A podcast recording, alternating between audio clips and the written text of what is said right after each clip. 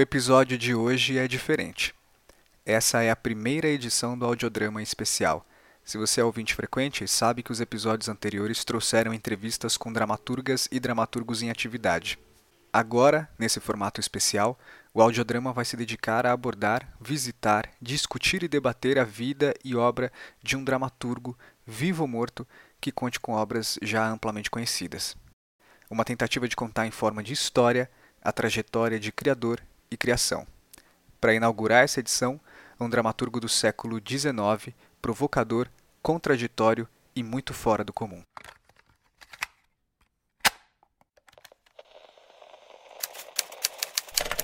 Aqui é Diego Cardoso e esse é o audiodrama especial número 1, Corpo Santo,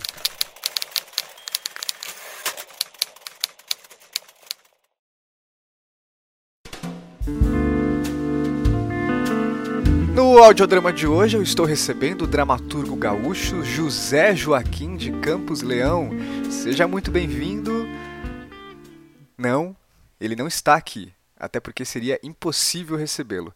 José Joaquim de Campos Leão, mais conhecido como Corpo Santo, foi um dramaturgo do século XIX que só conquistou reconhecimento e fama por sua dramaturgia na segunda metade do século XX, quase 100 anos depois da sua morte.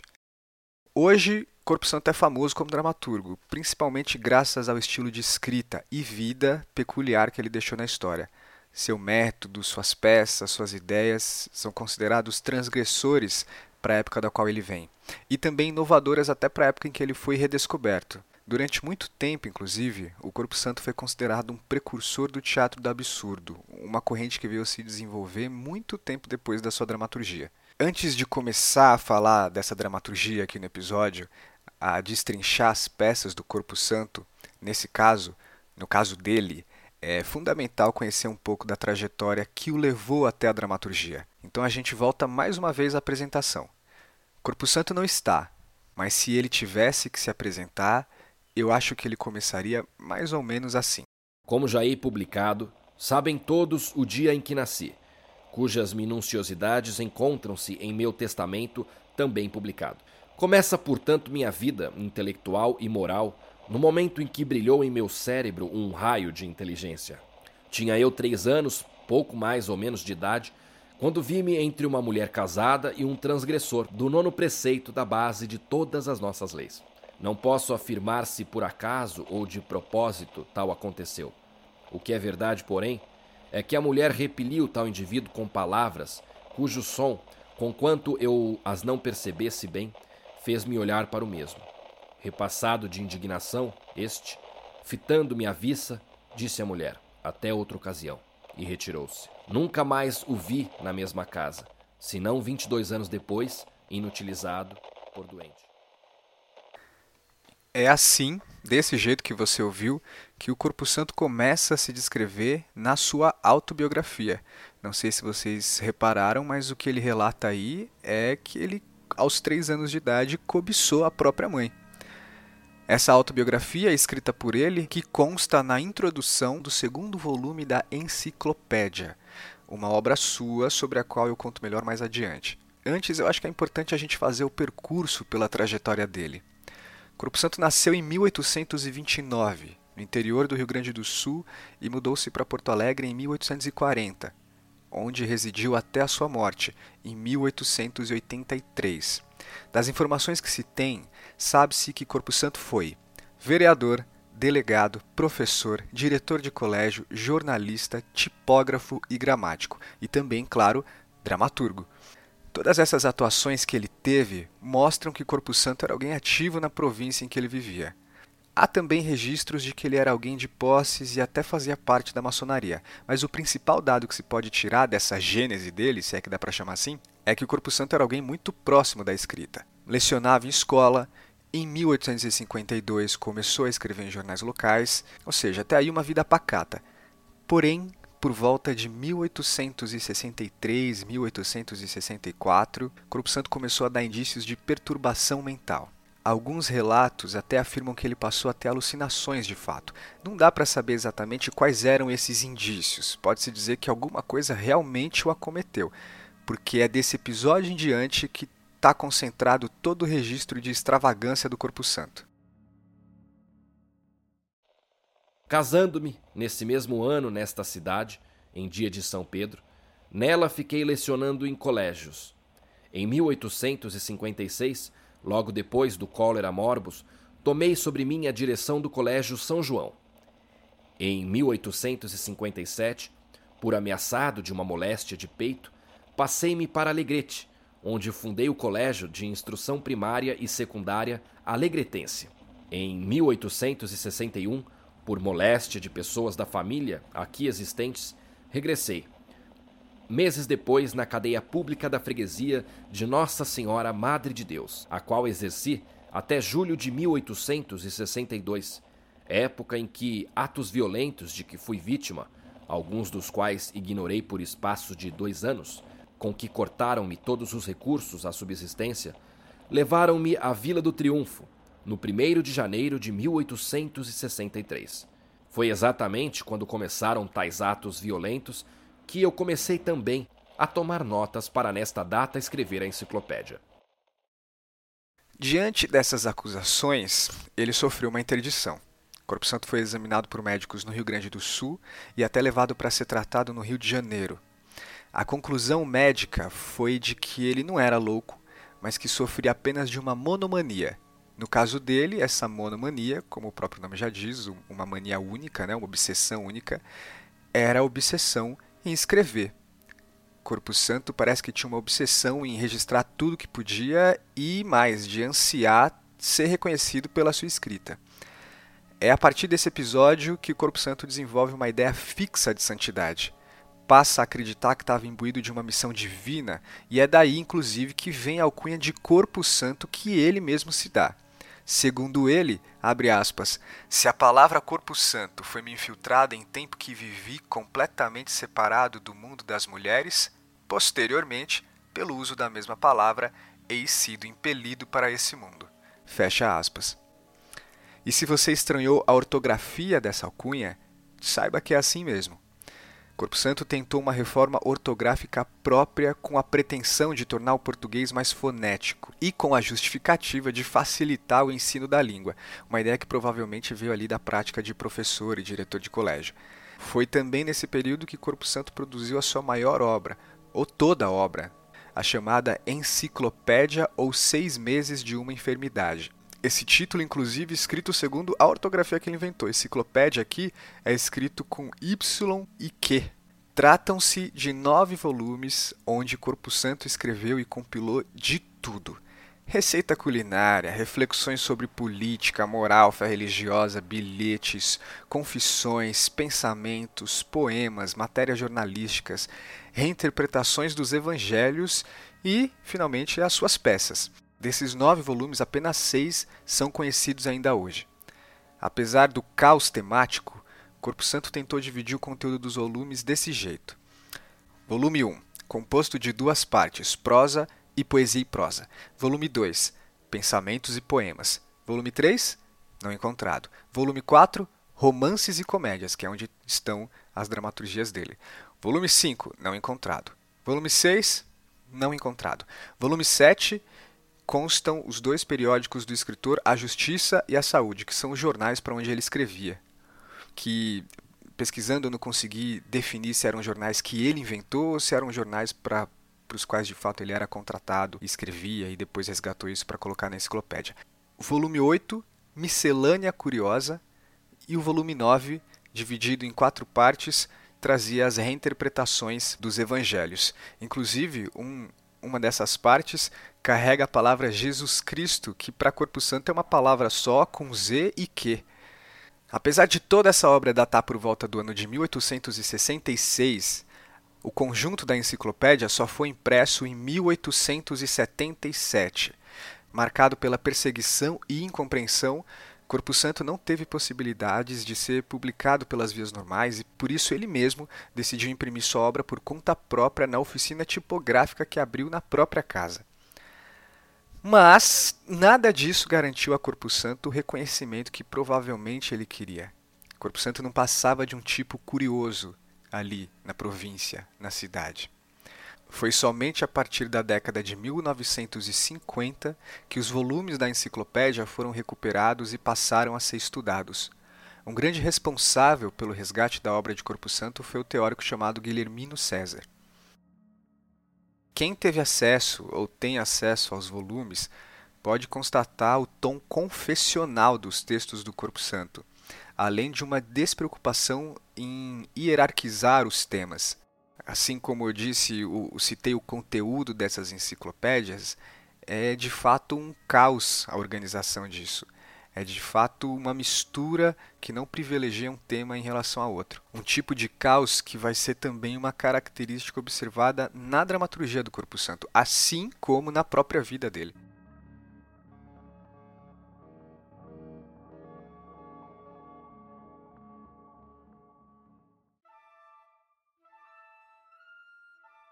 É no volume 4 da enciclopédia que estão compiladas todas as 17 peças de Corpo Santo, sendo uma delas incompleta. Falar desses textos não é uma tarefa muito fácil. Como vocês podem ter percebido, vindo de quem veio, essa dramaturgia não é nada convencional, até mesmo para os dias de hoje. E não se trata só do seu conteúdo, mas de todas as características que se pode avistar na dramaturgia. A primeira curiosidade é que as 17 peças foram produzidas entre janeiro e junho de 1866, segundo as datas apostas pelo próprio Corpo Santo no final de cada peça. Quer dizer, 17 peças em seis meses, e todas escritas num único dia ou no máximo dois. Essa pressa justifica uma ideia de que enquanto escrevia, talvez Corpo Santo obedecesse a um incontrolável impulso interior, como alguns teóricos mencionam. E que vai ser visível em alguns trechos quando é possível perceber uma despreocupação dele com as normas e principalmente com a progressão dentro das peças.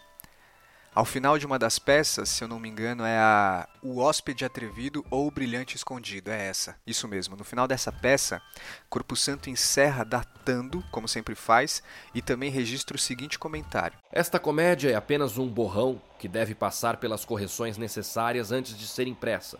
Tanto mais que foi escrita das 11 horas da noite de 30 às 3, quando muito da madrugada de 31. Ou seja, uma peça escrita em 4 horas e a admissão da necessidade de revisão. A tentativa de escrever peças bem feitas dentro dos modelos tradicionais esbarrava numa dramaturgia falha. Não que isso tudo invalide a sua obra, mas com o tempo passou a ser uma característica indissociável da prática do Corpo Santo. Corpo Santo nomeia todas as suas peças como comédias, ou apontamentos para comédias, ou inícios de comédias, o que é um sinal do tempo em que ele viveu. Afinal, ali no século XIX, nessa segunda metade, as comédias de costumes eram o principal do teatro que era feito ali. De fato, os textos tentam ser comédias. As personagens de Corpo Santo têm nomes estranhos e cômicos. Rubicundo, Rapivalho, Ostralâmio, Radinguínio, Enciclopédio, Sapientíssima e Espertalínio da Porciúncula são só alguns exemplos desses personagens. Além disso, a maioria deles não tem função objetiva. Não é fácil aplicar essas personagens às funções de protagonista, antagonista. Os diálogos procuram sempre encaminhar respostas engraçadas. As situações sempre envolvem reações exageradas.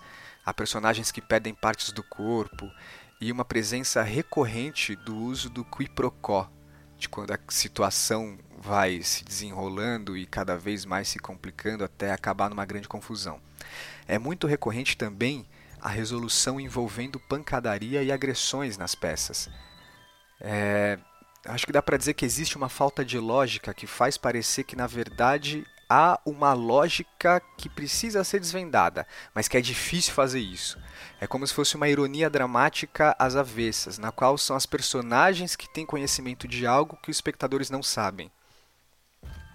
Em uma das peças, por exemplo, a separação de dois esposos, Corpo Santo encerra com um diálogo que coloca duas personagens masculinas como amantes, o que faz com que muitos classificassem esse fato como sendo o surgimento do primeiro casal gay da dramaturgia brasileira. Todos esses recursos que eu citei, essas características, principalmente o que diz respeito aos, aos recursos cômicos envolvendo agressões e humor físico, fazem a dramaturgia do Corpo Santo se aproximar mais do chamado baixo cômico do que da comédia de costumes que ele provavelmente procurava refletir, procurava imitar. E eu digo provavelmente porque os objetivos do Corpo Santo em algumas passagens são muito nebulosos. A estrutura das peças sugere que ele procura repetir o modelo do teatro dominante da época, dividindo os textos em atos, cenas e quadros. Porém, na prática, o Corpo Santo não executa corretamente o que ele se propõe a fazer.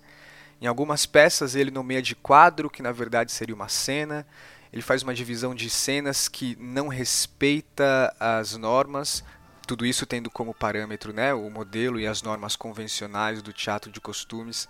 Ao final de O Marido Extremoso ou O Pai Cuidadoso, ele comenta: Não tendo eu jamais lido o que escrevi há mais de 11 anos, e só agora corrigindo as provas, não podia saber que esta comédia encerrava cinco quadros, lendo-se na página primeira quatro, senão nas últimas. Quer dizer, ele mesmo se deu conta que errou na estrutura da peça. As personagens mudam de nome durante a peça, outras somem. Situações que iniciam os textos são abandonadas e outras tomam lugar. As personagens desviam completamente do assunto da peça. Na maioria das peças não há uma progressão dramática, nem uma continuidade. Em contraponto, o teatro de costumes, como eu mencionei, era marcado por enredos lógicos, frases de efeito, moralismo marcante, muito diferente da linguagem violenta, direta e conteúdo libertinoso do Corpo Santo. É aí que vem a dúvida sobre as suas intenções, porque fica difícil saber se tudo isso era uma proposta revolucionária, transgressora, ou se apenas é, inabilidade, falta de domínio da linguagem teatral. Até mesmo as convicções de Corpo Santo são difíceis de definir. Lembram que eu citei lá atrás que alguns volumes da enciclopédia contam com confissões e reflexões de Corpo Santo? Nas peças, isso também é frequente. O Corpo Santo se faz presente nas peças de muitas formas, em algumas escancaradamente, com personagens que têm o seu nome ou que mencionam ele. Em outras, ele surge nos grandes solilóquios em que as personagens divagam e se distanciam do assunto principal da peça para expor opiniões sobre política, moral e ética. Nessas horas, é possível perceber que se trata do próprio autor falando através da personagem. Corpo Santo usa o espaço dos seus textos para criticar a burocracia, propor ideias ao governo e por aí vai. Mas ele também se contradiz muito. Em algumas passagens, ele expõe opiniões conservadoras sobre família e religião, por exemplo, mas em outras, ele traz enredos envolvendo sexo, traição, libertinagem e até incesto, tudo isso num registro muito diferente daquele do teatro de costumes. E o surgimento desses temas é, mais provocativos, talvez, é, eles surgem de uma maneira como se fosse algo que o Corpo Santo não conseguisse segurar, como se ele tivesse necessidade de falar daquelas coisas. E ainda mais quando você percebe que nas peças ele cria situações que lembram muito situações da vida dele, é, leva a pensar também que essas situações envolvendo, por exemplo, essa, esse apetite sexual é algo pelo qual ele passava. Durante algumas leituras para preparar esse episódio, por exemplo, foi possível encontrar opiniões divergentes sobre o Corpo Santo que ora o colocam como conservador, ora como alguém progressista. Quer dizer, quer ainda dizer, hoje, ainda Corpo hoje, Santo Corpo Santo causa, ainda causa confusão. confusão. Esse conjunto de estranhezas do teatro do Corpo Santo foi um dos fatores que o levou ao esquecimento entre o fim do século XIX e a primeira metade do século XX, não sendo conhecida nenhuma montagem de qualquer uma delas nesse período. O teórico Eudinir Fraga, um especialista no dramaturgo, afirma que esse esquecimento pode ser compreensível por Corpo Santo ser considerado louco e desprestigiado, teatro dele naquela época seria algo que causaria perplexidade, uma vez que a revolução teatral, marcada pelas vanguardas históricas no final do século XIX na Europa, correntes que dialogam com o Corpo Santo, só chegaria no Brasil no século XX, com muito atraso depois. Mas a partir de 1966, quando houve a primeira montagem de uma peça do Corpo Santo, é que ele foi recuperado e passou a ser um autor citado, estudado e encenado. E isso de diferentes formas, não apenas montagens dos seus textos, mas montagens que se inspiram no universo que engloba a sua vida e a sua produção. Uma montagem recente foi o espetáculo Parede do grupo paulista 28 Patas Furiosas. Eu conversei com o dramaturgo do espetáculo, o Tadeu Renato, e a gente trocou uma ideia sobre Corpo Santo. Eu sou o Tadeu, Tadeu Renato, eu sou formado em filosofia, sou formado também na SP, Escola de Dramaturgia, na primeira turma da SP. Tive como colegas Alex, a Dione Carlos, a Maria Chu. Conhecer essas pessoas na SP e conhecer os professores que nós tivemos foi fundamental. Assim, eu já escrevia, o contato com essas pessoas e com os professores que nós tivemos lá foi fundamental para eu entender também que de fato o que eu queria fazer era dramaturgia mesmo. Sim. Eu trabalho frequentemente mais com o coletivo Kizumba e com o 28 Patas Furiosas. Tadeu, conta um pouco sobre o que foi essa experiência do Parede. Tá, o Parede é o terceiro espetáculo do 28 Patas Furiosas, né? É, é o primeiro que a gente trabalha a partir de um autor brasileiro. A gente sempre parte de algum autor ou, ou uma autor, um artista da literatura, mas nunca com a intenção de adaptação. É sempre de habitar aquele mundo daquele artista, né? Então, uhum. no primeiro trabalho, a gente trabalhou com o Bichner, com o Lenz, né? Uh, que é um, o Lenz é um poeta romântico real que existiu. Foi um texto, a partir de um texto que o, o George Bichner, do Wojciech, escreveu sobre o Lenz. O segundo espetáculo, que foi A Macieira, foi a partir da Herta Miller, que é uma autora uh, romena, e aí o terceiro foi a partir do Corpo Santo. Esses primeiros disparos, assim, de pesquisa, eles sempre partem do 28 Patas, sempre do Wagner, que é o, o ensinador do grupo, né? Tá. E aí ele sempre. Eu não sou exatamente do grupo, mas eu sempre sou o dramaturgo dos trabalhos. E o Wagner sempre, geralmente, ele me joga a proposta, se me interessa aquilo, mas como a gente tem um diálogo bastante intenso, eu e ele, assim, criativo e tudo mais, então ele sempre sabe que vai me interessar aquilo. O Wagner ele tem uma pegada bastante das artes visuais, então ele sempre a ideia dele é sempre a partir da ensinação, então ele não pensa muito qual é a narrativa que a gente vai trabalhar, qual é o texto, ele sempre traz que é vamos habitar esse imaginário do corpo santo, mas a partir de uma certa materialidade. Então a materialidade que ele escolheu para trabalhar na parede tinha sido tijolos, blocos e tijolos. Uhum. Não por acaso também, porque o, o espaço 28 patas ele perdeu um pedaço do espaço conta de um comércio que foi levantado na, naquele lugar, e foi levantada de fato uma parede realmente concreta no nosso espaço. Então a gente de fato teve um espaço diminuído por conta de uma parede, e aí claro que isso também vai entrando, né? Eu já conhecia o Corpo Santo antes, é, não profundamente, mas eu conhecia principalmente as peças e as propostas é, gramaticais que ele tem, né? Que são mudanças na estrutura do aprendizado do, da língua portuguesa, que ele propunha para a é. época, e que se você, quando você vai ler, é, é completamente coerente o que ele está propondo, mas foi uma das coisas que foi usada para justificar juridicamente a loucura dele, né? Tipo, olha como ele uhum. escreve estranho, logo ele só pode ser louco. Sim. mas há bastante coerência no que ele propõe ali, na verdade, né? É, pois é, meio que para facilitar para quem tá aprendendo um pouco. Pois é. Né? É, é, é, lógico, faz sentido mesmo. Ele vai pela lógica da, da, fonética, né? Como é que você Exato. fala o português, você escreve como você fala, né? Seria a proposta dele. Claro, do, acho que ele não tinha essa intenção na época, mas olhando agora anacronicamente, ele de fato é uma vanguarda à frente de um monte de outras vanguardas que vão surgir 100 anos depois dele, né?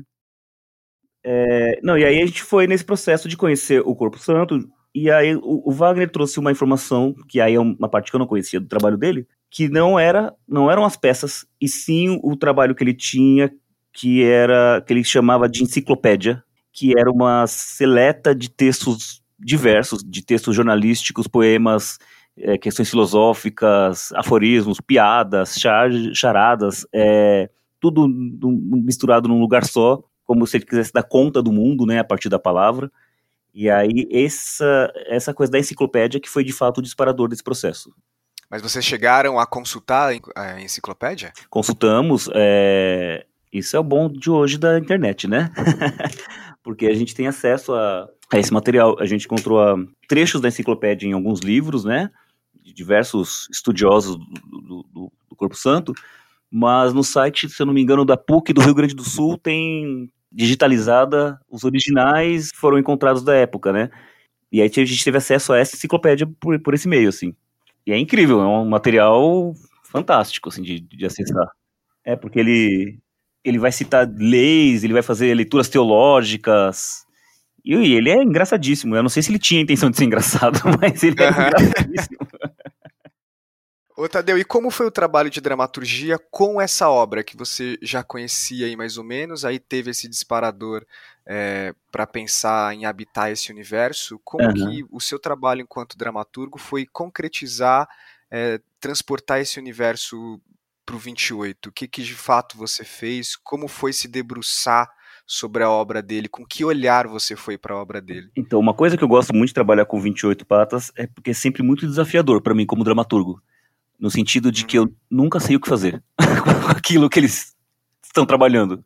Né? Eu trabalho bastante com processos colaborativos, eu gosto de estar na, na sala de ensaio junto com, com, os criadores e tal, mas o, o 28 ele sempre me desloca, ele sempre traz uh, provocações de cena para mim que eu sempre fico sem saber o que fazer com aquilo. No caso da. Quando a gente fez o Lens, o outro foi o primeiro espetáculo, por exemplo, eu escrevi o texto primeiro, antes da, da encenação. Na macieira, isso foi tentado. A gente tentou fazer ao mesmo tempo, mas o resultado ainda ele tinha uma questão ali que você via muito clara a divisória entre a dramaturgia e a encenação, sabe? Assim, você sabia uhum. onde começava um e o outro. E a gente tinha uma busca que era como é que a palavra, ou a narrativa, ou a dramaturgia verbal, como é que ela viria nesse novo projeto, que é o Parede, no mesmo peso do que qualquer outro material de cena. Né? Então ela não poderia ser uma coisa a mais, ela não poderia ser o fio do condutor, ela teria que ser o mesmo peso do que um bloco de cena, do que a Sim. performatividade dos atores, né? Isso foi muito desafiante mesmo, assim, a ponto de, no meio do processo, eu pensar, nossa, eu acho que não, não sou eu a pessoa para fazer isso, porque eu não, não sei o que fazer. Quando o Tadeu fala dessa dificuldade, eu penso imediatamente nas peças do Corpo Santo. Tem duas peças dele sobre as quais eu queria falar aqui, mas antes disso eu acho importante passar pelo contexto da época em que essas peças foram criadas. No lado político-social, tinha acabado de ter início a Guerra do Paraguai, uma guerra até hoje considerada sem propósito, desnecessária, que arrasou o Paraguai e para o Brasil não passou de uma custosa demonstração de força, é, nessa guerra, o Brasil havia formado uma aliança com a Argentina e Uruguai, ou seja, geograficamente o Corpo Santo estava muito próximo desse conflito, e é por essa razão que esse assunto não escapa à menção em algumas peças dele. Já no teatro, o contexto que se tem é que o que era feito na época oscilava entre o melodrama romântico e a comédia de costumes, no Brasil iniciada por Martins Pena e que depois contou com Joaquim Manuel de Macedo, François Júnior e Arthur de Azevedo. Talvez não seja completamente errado dizer que Corpo Santo era espectador desse teatro. Provavelmente ele assistia a essas peças e era o modelo de teatro que ele tinha como objetivo. A importância de entender esse contexto é para evitar erros de percepção sobre a obra do Corpo Santo que por vezes foram cometidos. Mais adiante eu vou falar disso. Mas é comum a gente ver tentativa de encaixar Corpo Santo e sua obra em correntes modernas que negligenciam o teatro da época dele e que justifica muito das suas escolhas e motivações enquanto dramaturgo. Basta observar que aquilo que a comédia de costumes dissimulava em nome de uma moral, o teatro do Corpo Santo escancarava, ele até se aproxima desse gênero de comédia de costume quando a gente observa as réplicas bem-humoradas e o ritmo ágil da dramaturgia dele, mas ele emperra quando embarca nessa coisa de confissões e devaneios. Então ele tá próximo da comédia de costumes, do teatro do tempo dele, mesmo que numa maneira oposta, mesmo que fazendo uma oposição direta a isso. Bom, enfim, agora sim, sobre as peças que eu queria falar, a primeira é as relações naturais. Essa peça inicia com uma personagem contando que vai começar a escrever essa própria peça. Isso já é uma daquelas aparições enviesadas do Corpo Santo no texto. Ao começar, a peça apresenta prostitutas como personagens, algo um pouco. Qual a melhor palavra? Incomum? Incomum, obrigado, de nada. Algo incomum para o teatro brasileiro da época. Essas personagens prostitutas são mãe e filhas vivendo na mesma casa com o pai. Além disso, ele usa imagens surreais, como de personagens que perdem partes do corpo no decorrer da peça.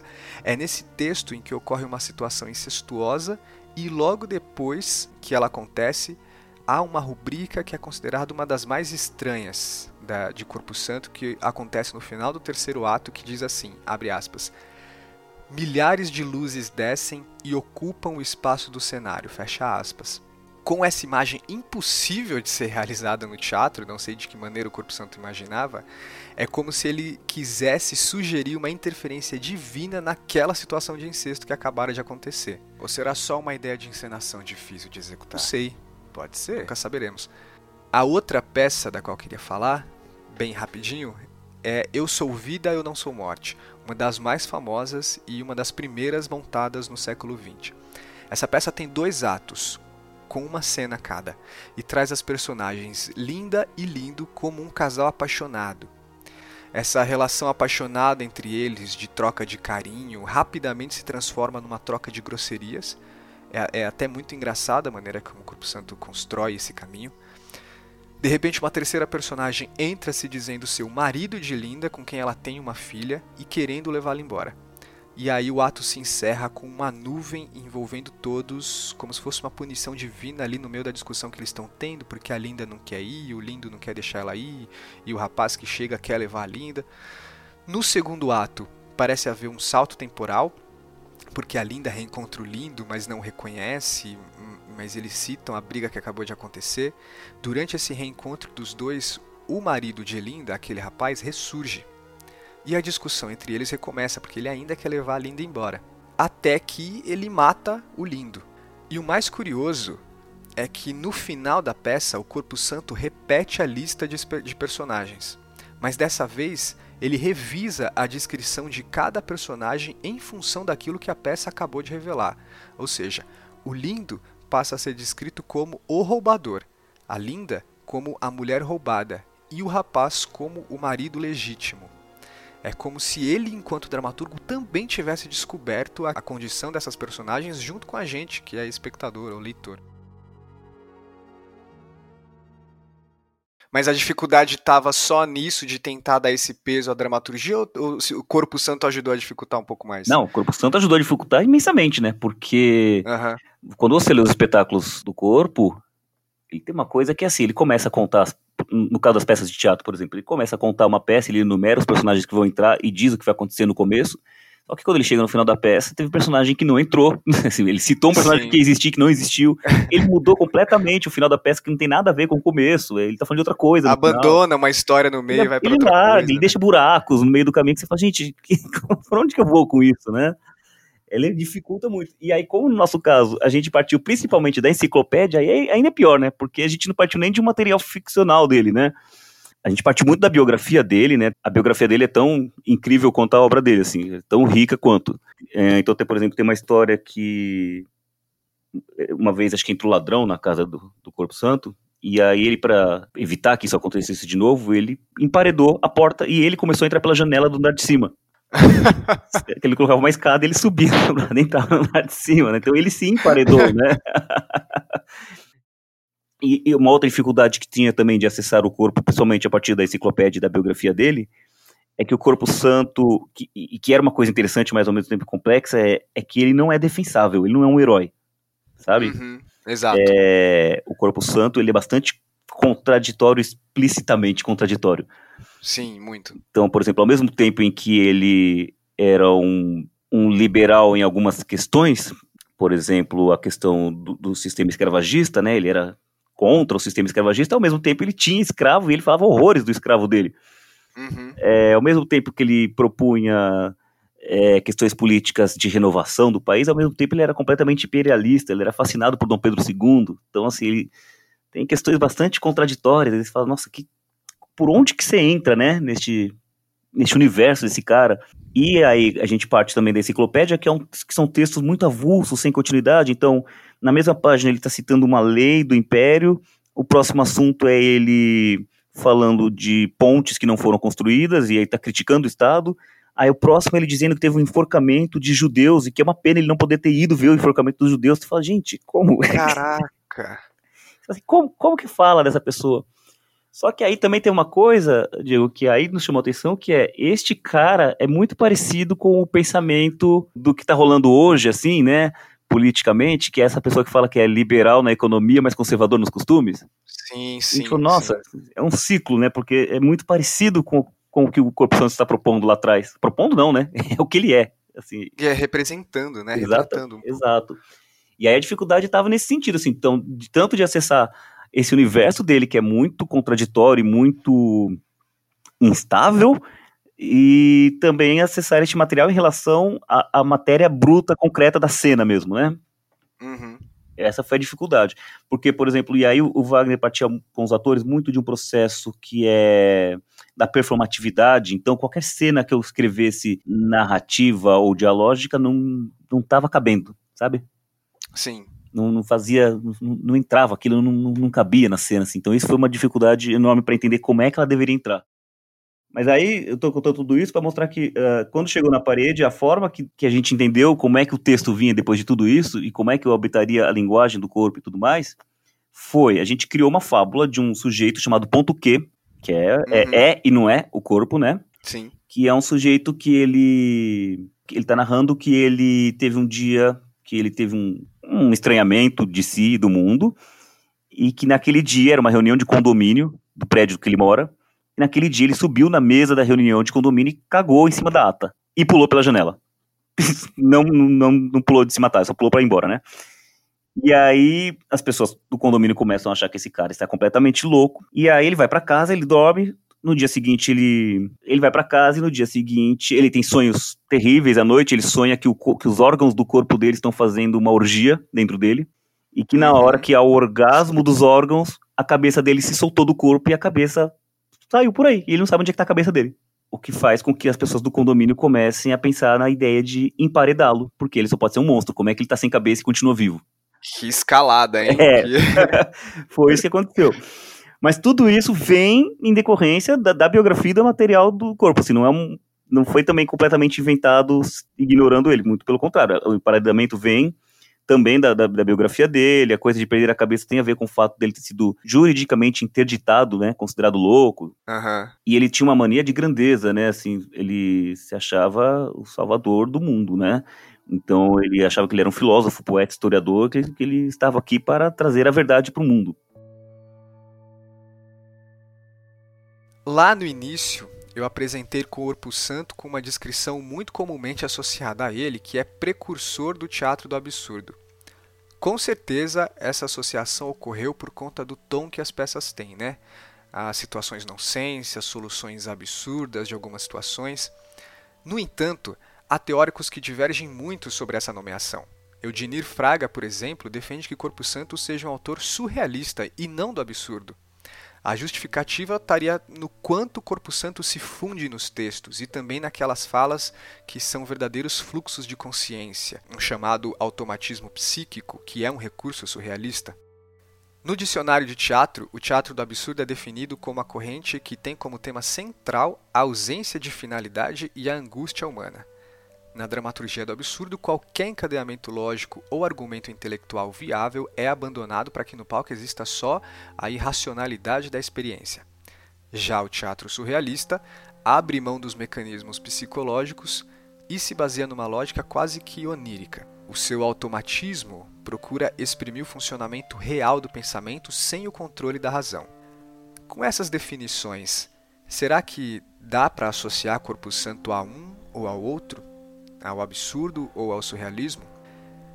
Se por um lado ele se aproxima do teatro do absurdo pelas situações e soluções que são absurdas até para o teatro do absurdo, por outro, não dá para ignorar que os autores do absurdo se valem de uma técnica muito bem arquitetada e intelectualizada para analisar o mundo pós-guerra. Mesmo que eles escrevam textos é, nonsense, a técnica que existe por trás é muito bem orquestrada, enquanto o Corpo Santo não é cerebral. Ele não parece arquitetar o fluxo caótico que marca a dramaturgia dele.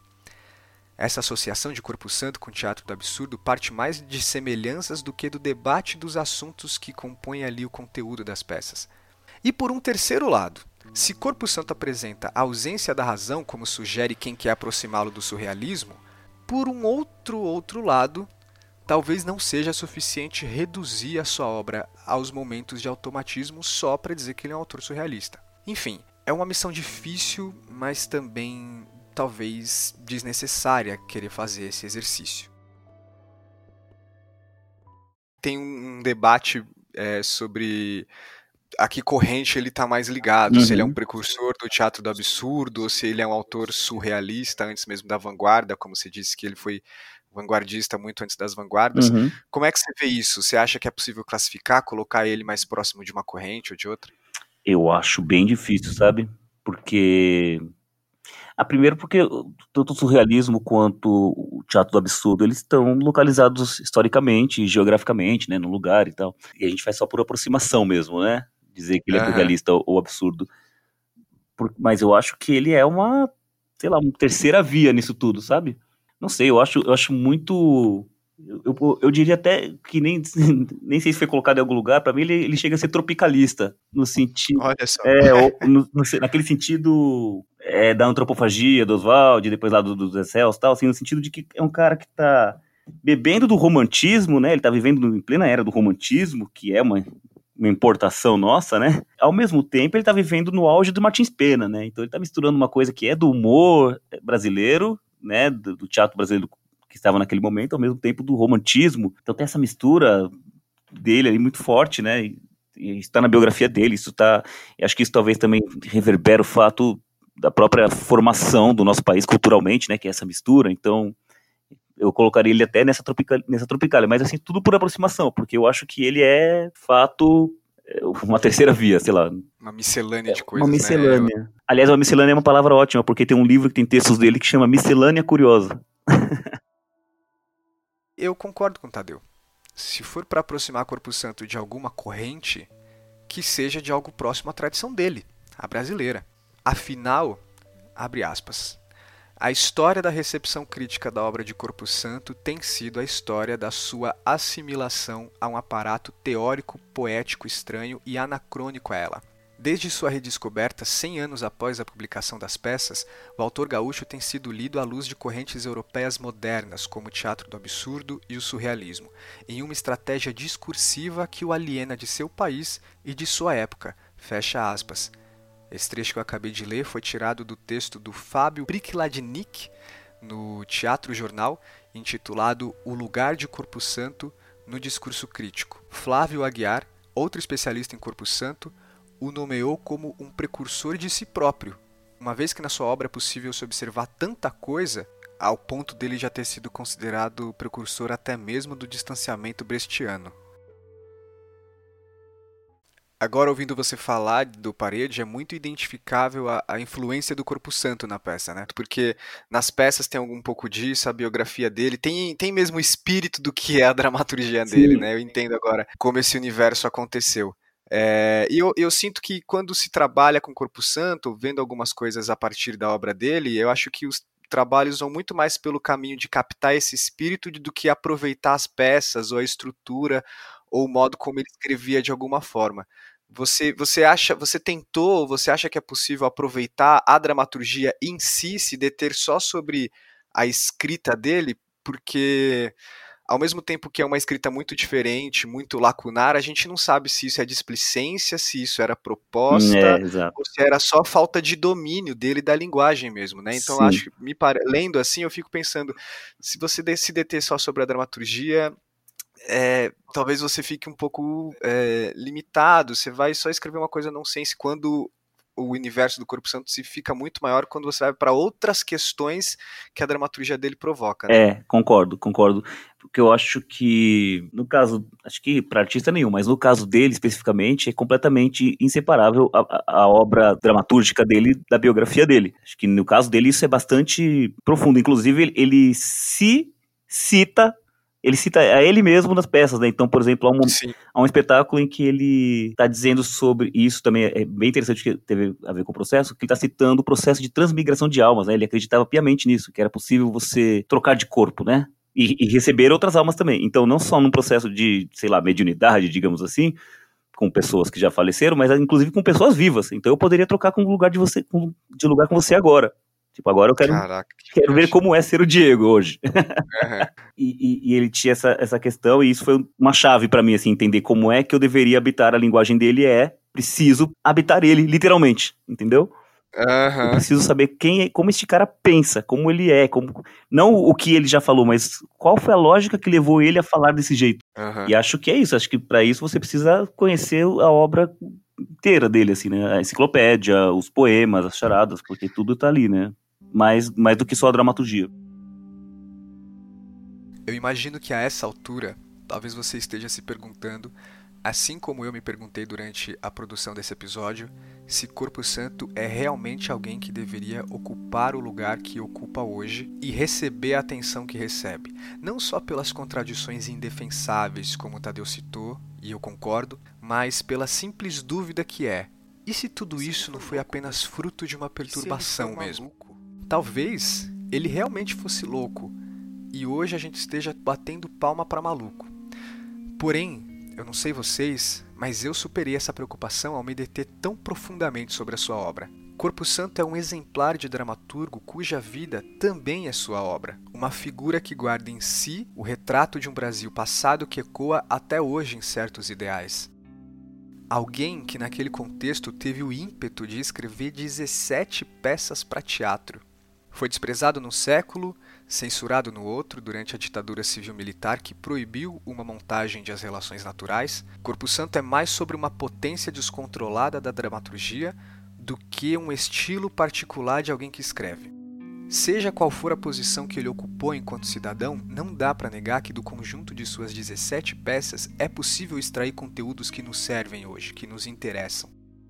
Não será que analisá-lo a partir da sua perturbação mental, na tentativa de aproximá-lo dessa ou daquela corrente, ou de questionar a sua pertinência, não invalida um posicionamento crítico de Corpo Santo? Infelizmente, é aí que está o prejuízo de abordar um dramaturgo morto há tanto tempo. Algumas perguntas não têm respostas e a gente fica muito na especulação. É, Tadeu, acho que é isso sobre o Corpo Santo. Se você tem alguma outra consideração, algo que você queira adicionar, comentar.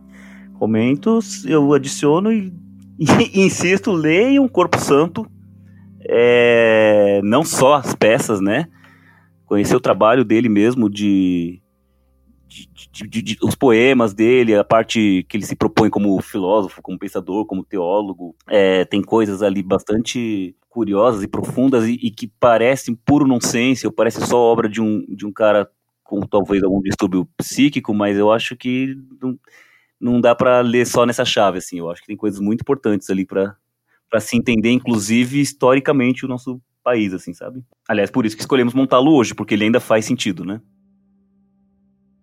A intenção desse episódio não era esmiuçar e oferecer um panorama completo de Corpo Santo a ponto de concluir com um veredito sobre a sua dramaturgia ou seu legado, mas ser um disparador para conhecer a obra e a vida. Ou vida e obra, ou obrida, ou vidobra, enfim, não sei. Então, é, encerrando sem uma conclusão, ou com uma conclusão que é uma, mas que também pode ser outra, como ele fazia nas suas peças, eu tenho a impressão que, seja para criticar, acolher ou negar, a dramaturgia de hoje pode encontrar na dramaturgia de Corpo Santo um terreno imenso para conseguir fazer isso.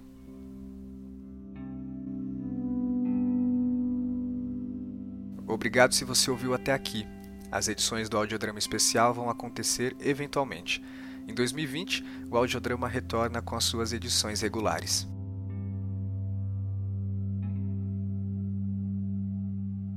Esse episódio foi produzido e apresentado por Diego Cardoso.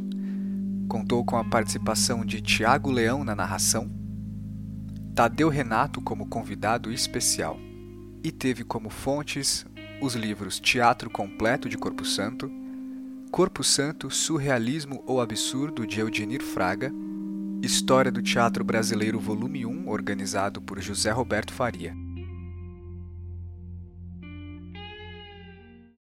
Se você quer criticar, elogiar ou enviar sugestões para o podcast, é só entrar em contato pelo e-mail audiodramapod@gmail.com ou pelas redes sociais. No Facebook é facebook.com/audiodramapod e no Instagram é @audiodramapod.